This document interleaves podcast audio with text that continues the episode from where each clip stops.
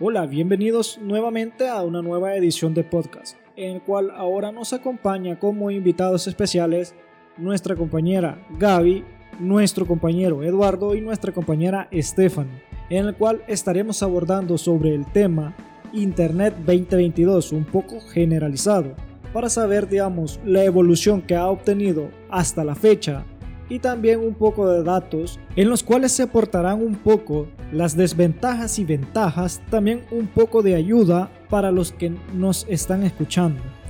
Así que sin nada más progresamos en el podcast con la primera pregunta que le quiero hacer a nuestros participantes y la que es, ¿ustedes qué conocen del Internet o qué saben hasta la fecha del Internet?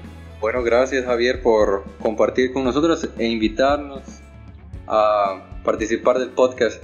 Pues totalmente, conozco mucho de internet, paso todos los días eh, estudiando, buscando información, otra vez relajándome, viendo contenido divertido o información o videos que me ayudan a mí a conocer un poco más.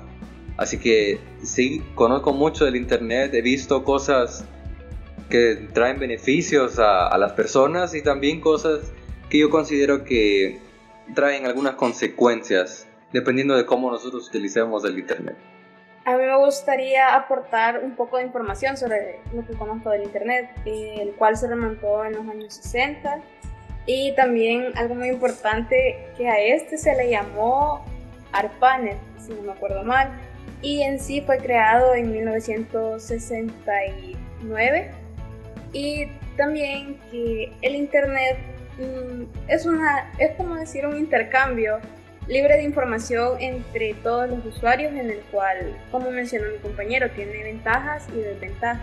Bueno, gracias por invitarnos y pues, pues yo quisiera, quisiera, aportar un poco sobre más o menos el Internet, como yo estoy totalmente de acuerdo con Eduardo.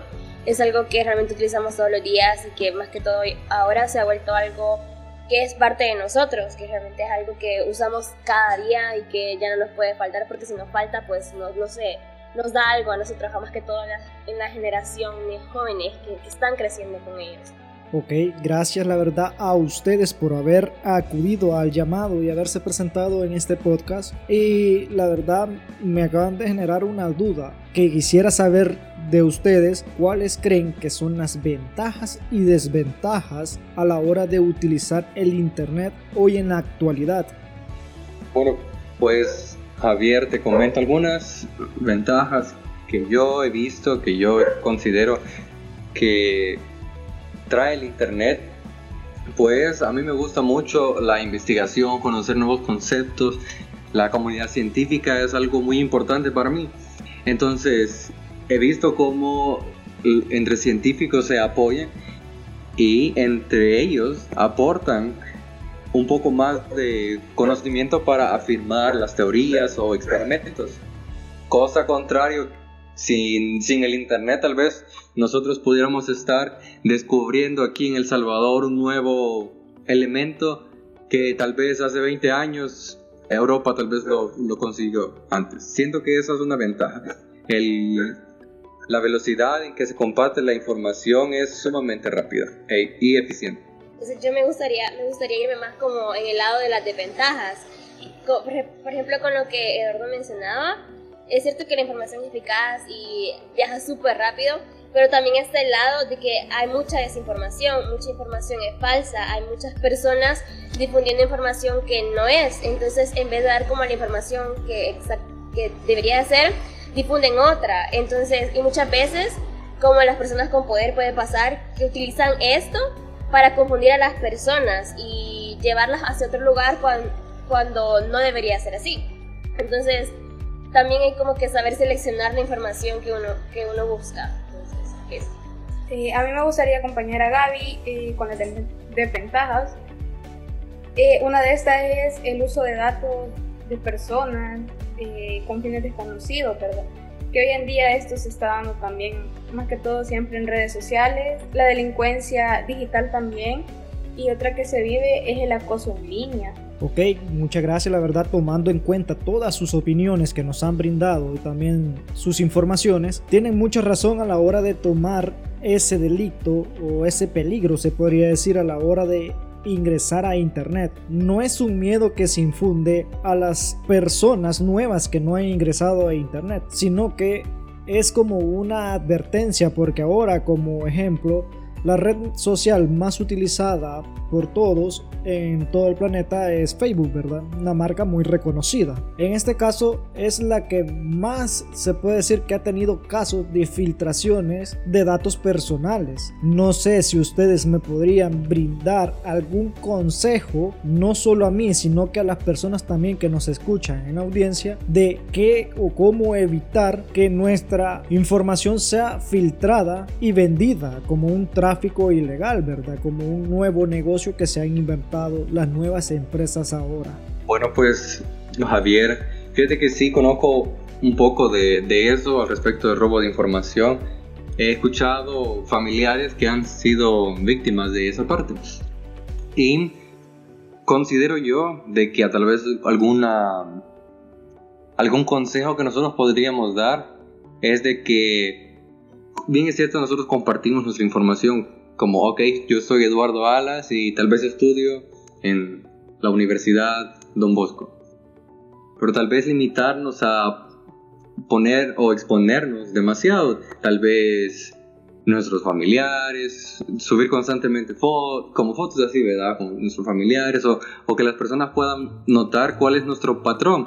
De, ok, entonces, de seguro Eduardo va lunes y viernes porque veo que sube fotos de la universidad. O pues Eduardo veo que sube muchas fotos de estas personas, seguro van a ser sus hermanos, sus hermanas o sus tíos, no sé. Pienso tal vez limitar esa parte de exponernos demasiado y tal vez solo mostrar suficiente para, para que una persona que conozcamos pueda conocernos un poco más.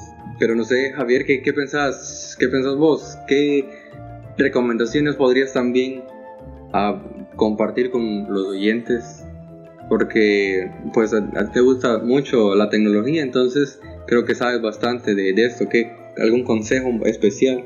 Sí, claro, la verdad, gracias por darme la participación en este podcast y tomar un poco en cuenta mi opinión. Eh, la verdad sí, te podría dar un consejo o no solo a ti, sino que a los demás que nos están escuchando.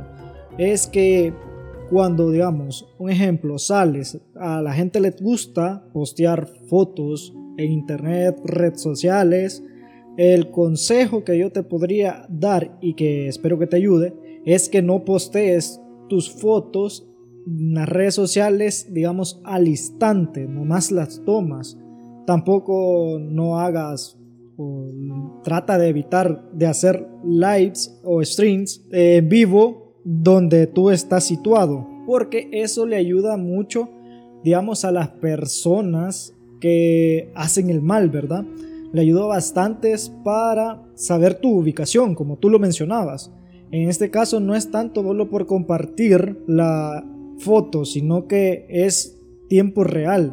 Procura igual de esperar uno, dos, tres horas a compartirla. O si no, compártelas al siguiente día, porque ahora se puede igual. En tiempo real todo es más fácil. E igual como dijiste, en la tecnología hay que tener mucho cuidado porque cuando ingresas en redes Wi-Fi gratuitas se podría decir que le estás entregando tu información inmediata a alguien que tú ni conoces. Podría decir una empresa, pero no es una empresa. Así que en conclusión, hay que tener cuidado, a pesar que la Internet ha evolucionado a grandes rasgos, pero no hay que confiarse. El Internet todavía es un campo que no conocemos. igual como una persona que digamos, ha perdido alguna cuenta, se puede decir, hay hackers, hay gente que maneja el Internet mejor que uno es mejor un poquito más adentrarse en ello y saber cómo y cuándo publicar las cosas y también en qué sitio vas a ingresar